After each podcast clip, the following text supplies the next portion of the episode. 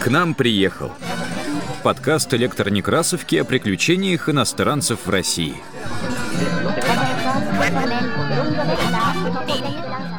Привет! Это подкаст «К нам приехал», в котором мы читаем свидетельства иностранцев о России разных лет и эпох. У микрофона Елена Колесникова. Герой нашего выпуска – немецкий дипломат Иоганн Корп, который прибыл в Россию в апреле 1698 года в составе посольства, отправленного императором Священной Римской империи, королем Венгрии и Чехии Леопольдом I. В 1700 году в Вене был опубликован дневник, где дипломат описывает свое двухгодичное пребывание в России и события, свидетелем которых он стал, в частности, прошедший стрелецкий бунт. По просьбе правительства Петра I почти весь отпечатанный тираж был уничтожен. Причиной этого стало недовольство властей тем, что Корп изобразил уклад российской жизни и описал события в ней произошедшие, а также дал достаточно подробное описание крепостей и укреплений, которыми могли воспользоваться противники. Дневник состоит из небольших записей в строгом календарном порядке. Записки Корба сложно назвать достоверным источником, поэтому предлагаем относиться к ним как к свидетельствам эпохи, требующим критического восприятия. Сентябрь 1698 года. Корб описал в дневнике аудиенцию у Петра I. Вот как это было. 10 сентября. Русские начинают Новый год. 1 сентября так как они ведут свое исчисление сотворения мира. Этот день москвитяне по старинному обычаю праздновали торжественным образом. Так, на самой большой Кремлевской площади устраивали два престола, богато украшенных, один для царя, другой для патриарха, который являлся туда в епископском облачении, ну а государь в царском, для внушения большего уважения к верховному достоинству. Народ смотрит на царя как на божество, редко ему показывавшееся. Набожность предков, дозволявшая связывать царское величество столькими священными обрядами, казалась нынче уж слишком религиозной. Впрочем, первый день Нового года проведен был весело и в пиршестве, устроенном с царской пышностью воеводом Шейном, куда собралось невероятное множество бояр, гражданских и военных чиновников, а также явилось большое число матросов, которым чаще всего подходил царь, отделял их яблоками и сверх того каждого из них называл братом. Каждый заздравный кубок сопровождался выстрелом из 25 орудий. Однако и такая торжественность дня не помешала явиться несносному бродобрею. На этот раз обязанность эту отправлял известный при царском дворе шут, и кому только не приближался он с ножницами, не позволялось спасать свою бороду под страхом получить несколько пощечин. Таким образом, между шутками и стаканами весьма многие, слушая дурака и потешника, должны были отказаться от древнего обычая. 12 сентября. Первый министр Нарышкин пригласил к себе посла и объявил ему, что его царское величество назначил ему прием у себя завтра утром. 13 сентября. В четвертом часу пополудни мы отправились с блестящей свитой на представление. Это было в великолепном здании, выстроенном государем и уступленном для временного жительства генералу Лефорту. Царское величество окружали наподобие венка вельможи. Он резко отличался от всех их изящным величеством тела и духа в свидетельство сокровенного величества. Первый министр Нарышкин и думный дьяк украинцев, согласно их должностям, занимали ближайшие места при государе. Когда мы поклонились царю с почтением, подобающим высочайшему сану, он приятным мановением обещал нам свой благосклонный прием. Посол приказал нести перед собой две его верительные грамоты для поднесения его царскому величеству.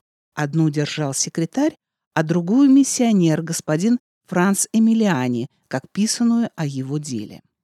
Когда их поднесли с глубочайшим почтением, царь принял обе с подобающим уважением, после чего допустил к руке посла, его чиновников и бывших тут миссионеров. Затем последовали официальные вопросы о здоровье императора и самого посла, на что даны были с достодолжным уважением ответы. Этим и кончился прием.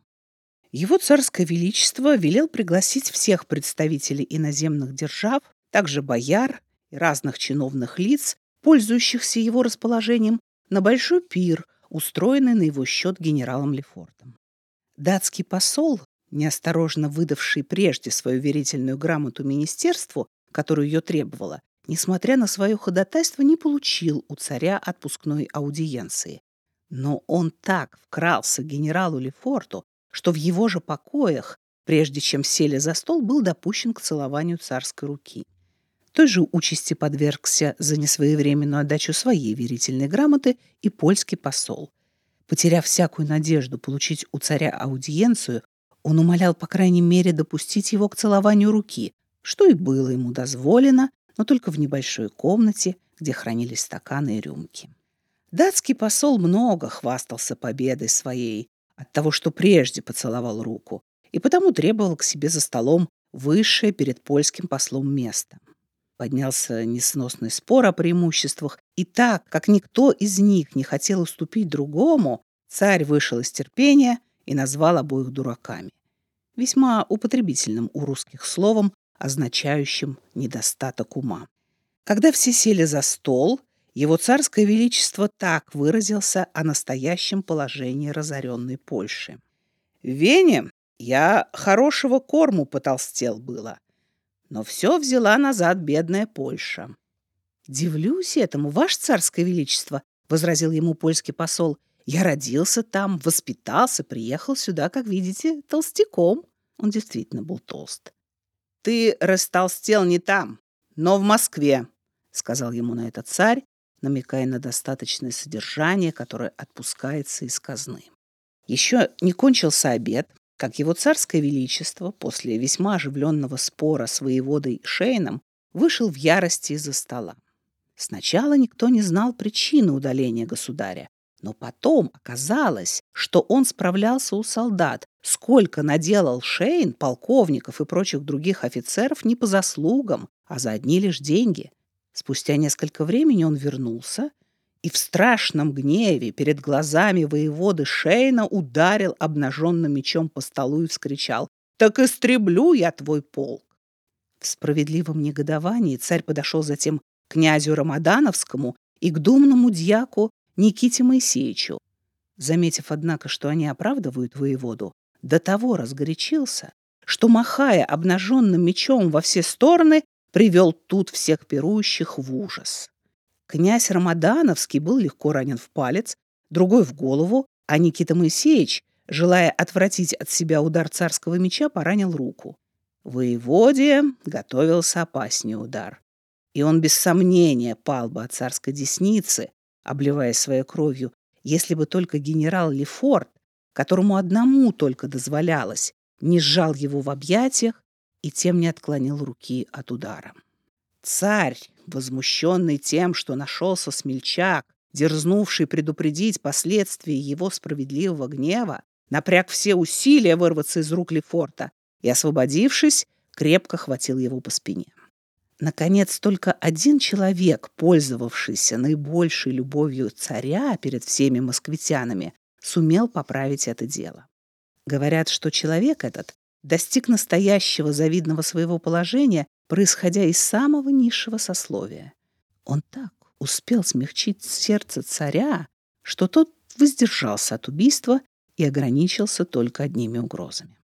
За этой страшной грозой наступила прекрасная погода. Царь с веселым видом присутствовал при пляске и в доказательство особой любезности приказал музыкантам играть те самые пьесы, под какие он плясал у своего, как он выразился, любезнейшего господина-брата. То есть царь вспоминал о том бале, который дан был императором в честь его всепресветлейших гостей. При заздравных чашах полили из двадцати пяти орудий, и пирушка приятно продолжалась до половины шестого утра. Октябрьские записи 1698 года были посвящены последствиям стрелецкого бунта. Вот несколько цитат из дневника. 1 октября. 15 человек-преступников, недавно привезенных в Москву и облеченных в измене, колесованы. Затем отрублены головы тем, которые еще жили после этого мучения. 3 октября. Царь ездил в Новодевичий монастырь для допроса сестры своей Софии, заключенной в сей обители. Общая молва обвиняет ее в том, что она была зачинщицей последних смут. Говорят, что оба при свидании не могли удержаться от слез. 3 и 5 октября. Все друзья царицы по подозрению призваны в Москву. Лишь только по Москве стали явно говорить об удалении царицы от ее супруга, все приняли это известие за зловещее предзнаменование. Мятежники упорно молчат, поэтому их подвергают неслыханным пыткам. Жестоко избитых кнутами жарят на огне, затем вновь начинают сечь, после чего опять тащат к огню. Таким порядком производится московская кобылка. Царь до того не доверяет боярам и так убежден в том, что они ничего не в состоянии сделать добросовестно, что опасается допустить их хотя бы малейшее до участия в производстве настоящего следствия. Поэтому он сам составляет вопросы, сам допрашивает преступников, вымогает у них признания, тех же, которые продолжают молчать, велит пытать на дыбке. Потому-то в Преображенском где производится этот жесточайший допрос, ежедневно пылает около 30 костров. 10 октября.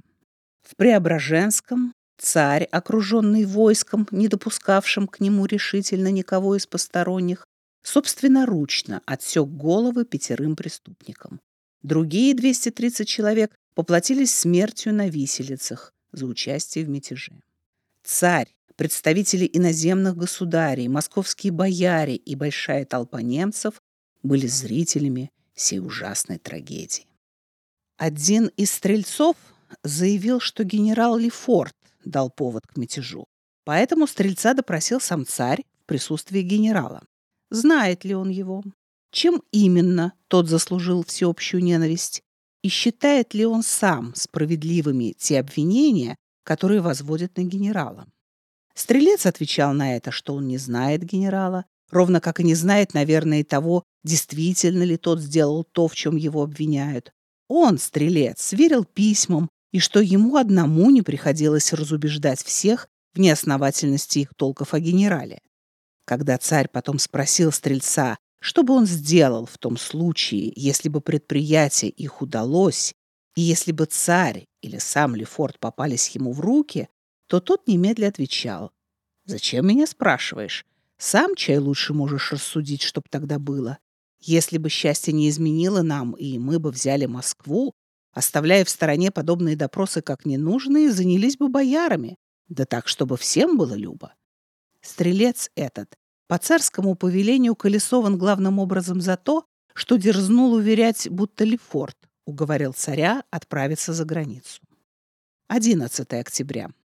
По русским законам каждый, кто найдет утерянную кем-либо вещь, должен принести ее в приказ, где записывается эта вещь и день, когда и кем она принесена.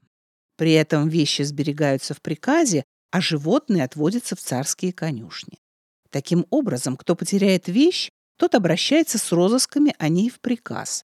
В случае же пропажи животного отправляется искать его в царскую конюшню. Доказав же свои права на отысканный предмет, владелец за легкую и необременительную плату может его выручить. Так у одного из наших несколько дней тому назад пропала была лошадь. Она была возвращена приказом, который взял выкупного за нее 3 рубля. 12 октября. Выпало чрезвычайно много снега и был сильнейший мороз. 13 октября. 500 стрельцов во внимание к их возрасту и из сожаления к их молодости, а также имея в виду незрелость их понятий, освобождены от смертной казни, но им вырезали ноздри, обрезали уши и сослали в отдаленные области с неизгладимым клеймом, свидетельствующим об их преступлении. Вера, постельница царевны Софьи, наперсница всех ее тайн, допрошена царем и подвергнута пытке. Когда ее раздели и стали бить кнутом, заметили, что она была беременна. На вопрос царя, кто был виновником того, показала на какого-то дьячка и затем, сознавшись как в этой, так и в других винах, о которых была допрошена, освобождена от дальнейших ударов. 17 октября. Говорят всюду, что сегодня его царское величество вновь казнил нескольких государственных преступников. Подполковник Колпаков после длинного ряда истязаний лишился языка и не в состоянии даже пошевелиться, почему вновь поручили его попечению и искусству царского врача. Последний неосторожно было забыл в темнице нож, которым приготовлял ему лекарство. Так Колпаков, негодуя на то, что лекарство возвращало ему, почти бездыханному, силы и жизнь только для того, чтобы опять подвергнуть его жесточайшим пыткам, хватает нож и подносит к горлу в намерении пресечь им свою жизнь и тем освободиться от мучений. Но не достало ему сил на исполнение этого замысла, ибо от раны, которую он себе нанес, Колпаков выздоровел и сегодня снова повлечен к пытке. 19 октября. Полковник Шамберс устроил весьма богатый пир, на котором, кроме многих других, находился сам царь. Не знаю, какой вихрь расстроил веселость до того, что его царское величество, схватив генерала Лефорта, бросил его на землю и попрал ногами. Кто ближе к огню, тот ближе и к пожару. 21 октября. Царь решил сегодня созвать по два человека от всех сословий своего народа, то есть от бояр, князей, военных чинов, стольников, приказных, граждан, простонародья и от особых общин. Так был собран общий совет всех чинов, и этому собранию дано было приказание и полную власть допросить Софию, обнаружить ее происки, угрожавшие государству, приговорить ее к такого рода казни, которую она заслужила, и свое решение объявить во всеобщее известие. На электронекрасовке оцифрован дневник «Путешествие в Московию», изданный в Санкт-Петербурге в 1906 году, где собраны все записи немецкого дипломата Иоанна Корба. Это был подкаст «К нам приехал» о приключениях иностранцев в России. Над выпуском работали ведущая Елена Колесникова, редактор Илья Старков, звукорежиссеры Павел Рябинин и Олег Линов. Слушайте наш подкаст на удобных вам платформах. Ставьте оценки, не забывайте подписываться на нас в Фейсбуке, ВКонтакте и Телеграме. Так вы будете в курсе всех наших новостей.